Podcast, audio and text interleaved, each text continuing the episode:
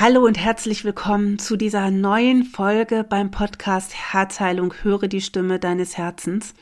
Ja, schön, dass du wieder dabei bist. Heute der dritte Teil meiner Geschichte, wie ich in die Sucht nach Kartenlegungen gerutscht bin und was es mit mir gemacht hat. Diese beiden Dinge habe ich dir in den letzten beiden Folgen erzählt.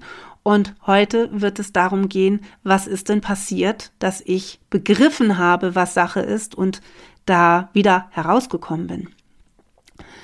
Es gab tatsächlich einen ganz klaren Moment, an dem ich so am Boden war, dass ich nicht mehr weiterkam. Ich hatte ja schon erzählt, dass äh, mein damaliger Freund und ich immer wieder lange Pausen hatten und nach einer dieser längeren Pausen, die wir mal wieder hatten, wo kein Kontakt zwischen uns bestand und ich noch voll in meiner Sucht war, bin ich mit meinem Vater nach Istanbul geflogen. Das war schon lange ein Traum von mir und ich hatte das dann auch bei Facebook gepostet, dass ich dorthin fliege und eben mit meinem Papa. Und ja, dann waren wir dort und kamen ins Hotel und das erste, was ich machte, als ich im Hotel war und WLAN hatte, ich ging an mein Handy und machte Facebook auf. Ja, und da sprang mich wirklich, also es war wie, ja, es war verrückt, aber ich machte es auf und es sprang mich wirklich eine Nachricht ein. Er hatte seinen Status geändert. Dort stand, er ist in einer Beziehung. Aber nicht mit mir. Und du kannst dir vorstellen, wie mir in dem Moment einfach, ich weiß gar nicht, wie ich sagen soll, meine Welt ist tatsächlich in Trümmer ge, ge, gegangen. Ich saß auf dem Bett, ich habe mich nicht mehr gespürt, ich habe auf diese Nachricht gestarrt und wusste einfach, alles, wovor ich immer Angst gehabt habe, ist plötzlich da. Es war wie, wie das, ja, wie ein Monster, wie der, der, der wahr gewordene Albtraum, der Gestalt annimmt und der dich dort angrinst. So hat es sich angefühlt. Und ich weiß noch, dass ich wirklich eine ganze Zeit lang wie versteinert, wie starr auf dem Bett gesessen habe und es nicht fassen konnte. Und mein Vater kam dann irgendwann rüber und merkte natürlich, dass mit mir was nicht stimmt. Und dann habe ich ihm das erzählt. Ähm, wir hatten zu diesem Zeitpunkt noch eine bisschen schwierige Beziehung. Da werde ich auch noch mal irgendwann genauer drüber sprechen. Äh, mein Papa und ich waren sehr, sehr eng und mein Papa hat mich unendlich geliebt und ich ihn auch. Doch habe ich diese Liebe viele, viele Jahre nicht spüren können, beziehungsweise habe immer gedacht, dass er meine Schwester vorzieht. Und ähm, in einer früheren Folge habe ich schon ein bisschen darüber gesprochen, wie durch die Sterbebegleitung mein Papa ist im Jahr 2019 im Dezember in den Himmel gegangen, wie durch die Sterbebegleitung sich unsere Beziehung geheilt hat und ich verstanden habe, wie sehr er mich immer geliebt hat. Und wenn du magst, hör dir das gerne an. Jedenfalls war dieses ein Moment, wo wir uns sehr nah waren und ich mich ihm auch in diesem Punkt mal öffnen konnte, was ich sonst ihm gegenüber nicht so wirklich getan habe. Und er sagte einen Satz zu mir. Er fragte mich, weiß er, dass du ihn liebst? Und ich habe nur gesagt, nein. Ja, warum hast du ihm das nie gesagt? Ich konnte ihm darauf nicht antworten und ähm, er sagte, dann sag es ihm doch. Und ich habe erst gedacht, das kann ich doch nicht machen. Er ist gerade frisch verliebt, ich kann ihm doch nicht jetzt schreiben, dass, dass ich ihn liebe und so weiter.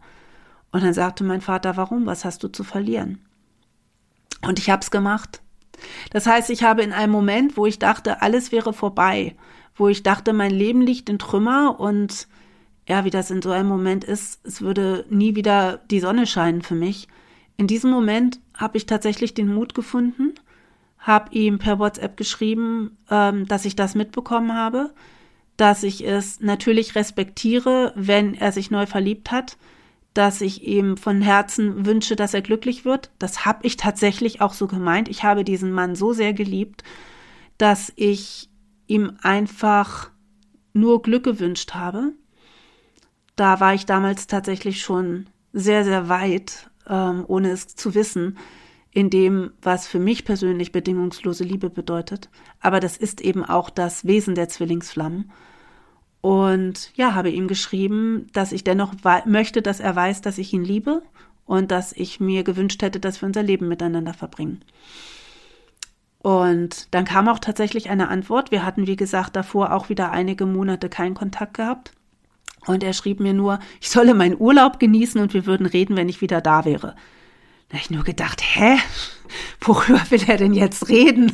Was soll das denn? Und wie soll ich meinen Urlaub genießen?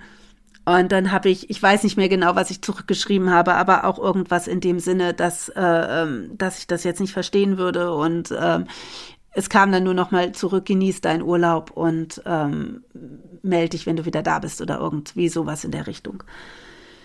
Ja, genießen konnte ich den Urlaub natürlich nicht. Ich habe dort wirklich, ja, wie im Delirium verbracht. Ich weiß noch, diese Nacht, ich habe nicht eine Minute geschlafen. Das war die Nacht, das werde ich nie vergessen.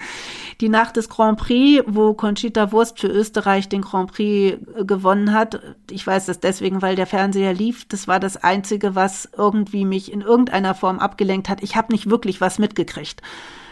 Ähm, ich weiß nur noch, wie ich da auf dem Bett saß in meinem Nebel und in meiner Trauer mit meinem zerbrochenen Herzen in den Händen und ähm, ja, irgendwie da sah, wie sie da also diesen Grand Prix gewann. Ähm, das hat sich irgendwie so eingebrannt. Ich glaube, ich hatte es aber auch ohne Ton, das weiß ich gar nicht mehr. Aber ich habe die ganze Nacht nicht ein, eine Minute geschlafen.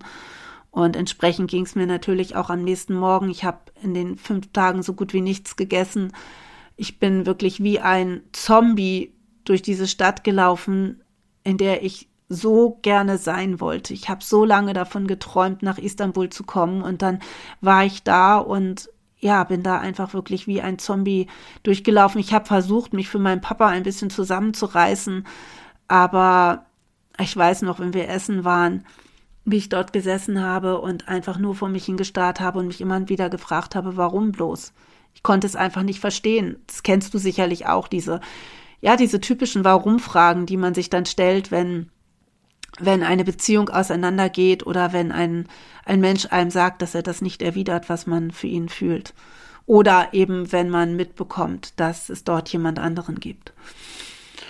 Und ja, ich habe diese Tage irgendwie überstanden habe natürlich, weil ich ja von dort nun nicht telefonieren konnte, habe ich meine Stammberaterin, habe ich meiner Stammberaterin geschrieben, äh, äh, ob sie mir per E-Mail irgendwie was dazu sagen kann, aber sie machte keine E-Mail-Beratungen.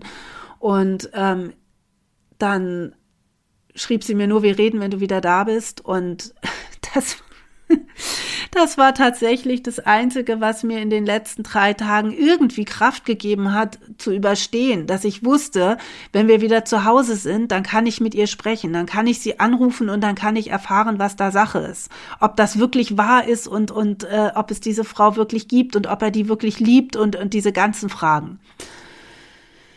Ja, wirklich krass. Also das ist, äh, das ist so heftig, wenn ich da heute drüber nachdenke. Aber ja, das ist eben, das ist eben das Wesen von Süchten, beziehungsweise das ist eben diese Angst, in der man steckt. Und es gab dann einen Moment, ich weiß nicht mehr genau, wann das zeitlich war, da saß ich auch auf meinem Hotelbett abends und äh, versuchte irgendwie einzuschlafen und habe dann ja tatsächlich gebetet.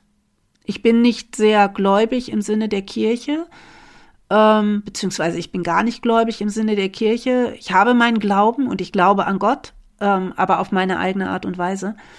Und deswegen habe ich nie in dem Sinne gebetet, wie es ja gelehrt wird oder vorgegeben wird oder sowas, weil ich das auch nie irgendwie ja gesehen habe. Ich hatte da immer schon meine eigene Meinung zu.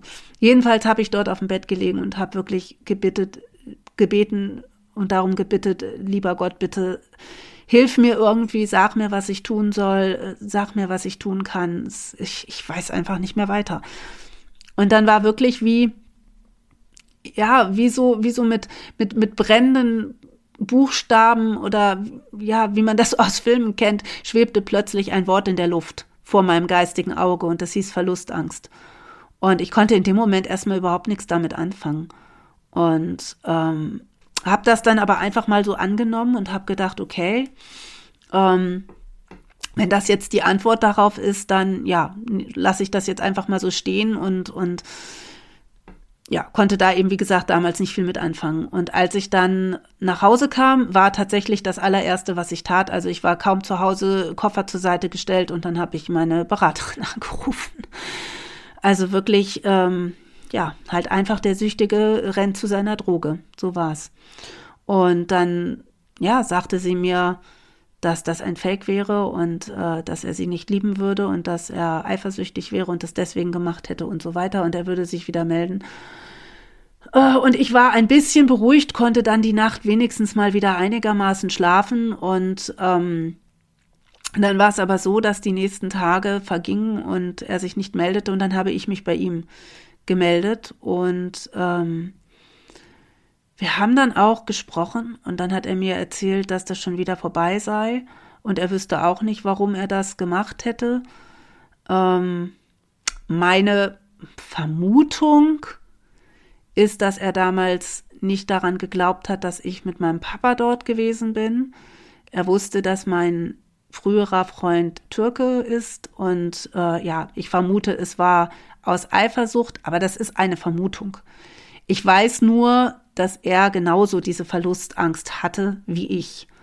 Und ähm, es ist aber auch inzwischen völlig egal, warum er es getan hat, ähm, denn es war der Beginn meiner Heilung und deswegen ja, bin ich ihm letztendlich dankbar dafür. Ich weiß auch, dass er es nicht getan hat, weil er mir Böses wollte, äh, sondern er steckte ja genauso in seinen Mustern drin wie ich. Und wir hatten beide an dieser Situation unsere Verantwortung.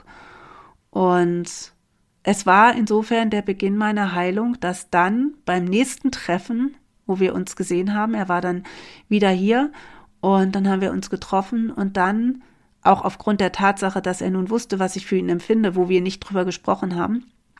Aber dann war es so, dass ich ihm das erste Mal klar sagen konnte, hör zu, so geht das für mich nicht. Es kann nicht sein, dass wir uns alle paar Monate mal sehen ähm, dass wir dann schöne Stunden miteinander verbringen, dann bist du wieder weg und äh, wir haben keinen Kontakt dazwischen. Ich sag, so kann ich einfach nicht. Und dann gab er mir auch recht und sagte, ja, dann lass uns doch mal schauen, ob wir irgendwie einen gemeinsamen Urlaub machen können oder du kommst mal zu mir und äh, wir verbringen einfach mal mehr Zeit miteinander. Und das haben wir dann auch getan. Ähm, ich bin dann im November oder Oktober, ich glaube Ende Oktober 2005, nee, 2014, genau. Wir hatten uns im Juni 2013 kennengelernt, genau, 2014, bin ich dann ähm, zu ihm geflogen, also an den Ort, wo er eben damals gelebt hat. Ich glaube, ich war fünf Tage da. Es war damals schon etwas schwierig, weil er zu dem Zeitpunkt große persönliche Probleme hatte und auch nicht wusste, ob er da unten bleiben konnte. Er wollte mich aber gerne sehen, das hat er auch so gesagt. Und dann hatte ich gesagt, okay, pass auf, ich komme runter, ich buche erstmal nur den Hinflug und wir gucken einfach, wenn du da bleiben kannst, dann bleibst du da und ich buche mir einen Rückflug. Und wenn du ähm, wieder nach Deutschland zurückgehst, dann ähm, ja, dann fahren wir einfach gemeinsam zurück, dann, dann begleite ich dich auf dem Rückweg. Und ja, dann war ich also da und ich weiß noch, ich kam an, sehr, sehr früh ähm, auf einem sehr, sehr kleinen Flughafen dort und er holte mich ab und es war, ja, es war wieder unglaublich magisch und ich war so nervös, weil ich ja nun wusste, das ist jetzt das erste Mal, dass wir tatsächlich fünf Tage ununterbrochen zusammen sind. Das hatten wir ja bis zu dem Zeitpunkt nie gehabt und ähm, es war traumhaft schön. Dennoch hatten wir unsere Probleme. Und wir hatten sogar eine Situation, wo ich mal vor Wut heulend aus dem Haus und aus der Wohnung gelaufen bin, weil ähm, ja, weil natürlich auch dort sich gezeigt hat, dass wir eben in einigen Dingen auch unterschiedlich waren. Trotzdem war es einfach wunder wunderschön. Er hat mich dort seinen Freunden, den Leuten, mit denen er dort in Kontakt war, als seine Freundin vorgestellt und ähm, Zwischenzeitlich hatte ich auch seine eine Schwester mal kennengelernt und seine Mutter wusste von mir. Also es war wirklich ähm, so, dass wir schon sehr eng waren. Ich bin dann zurückgeflogen und ähm, ja, habe dann in der Zeit weniger meine Hotline-Damen angerufen, denn da ging es mir ja gut. Und dann ähm, bin ich nochmal hingeflogen, wo es ihm allerdings schon wirklich sehr, sehr schlecht ging. Und ähm, das war auch in gewisser Weise ein Fehler von mir. Das hätte ich nicht tun sollen. Das weiß ich heute. Da wollte ich einfach meinen Egoismus durchsetzen. Und da gab es dann, es war auch noch schön, aber es war etwas getrübt. Und da gab es die Situation, als wir uns am Flughafen verabschiedet haben und er sich umdrehte und ging und ich ihm nochmal nachschaute, da wusste ich, dass ich ihn für ganz, ganz lange Zeit nicht mehr sehen würde. Das war in dem Moment ein Wissen, das war in mir.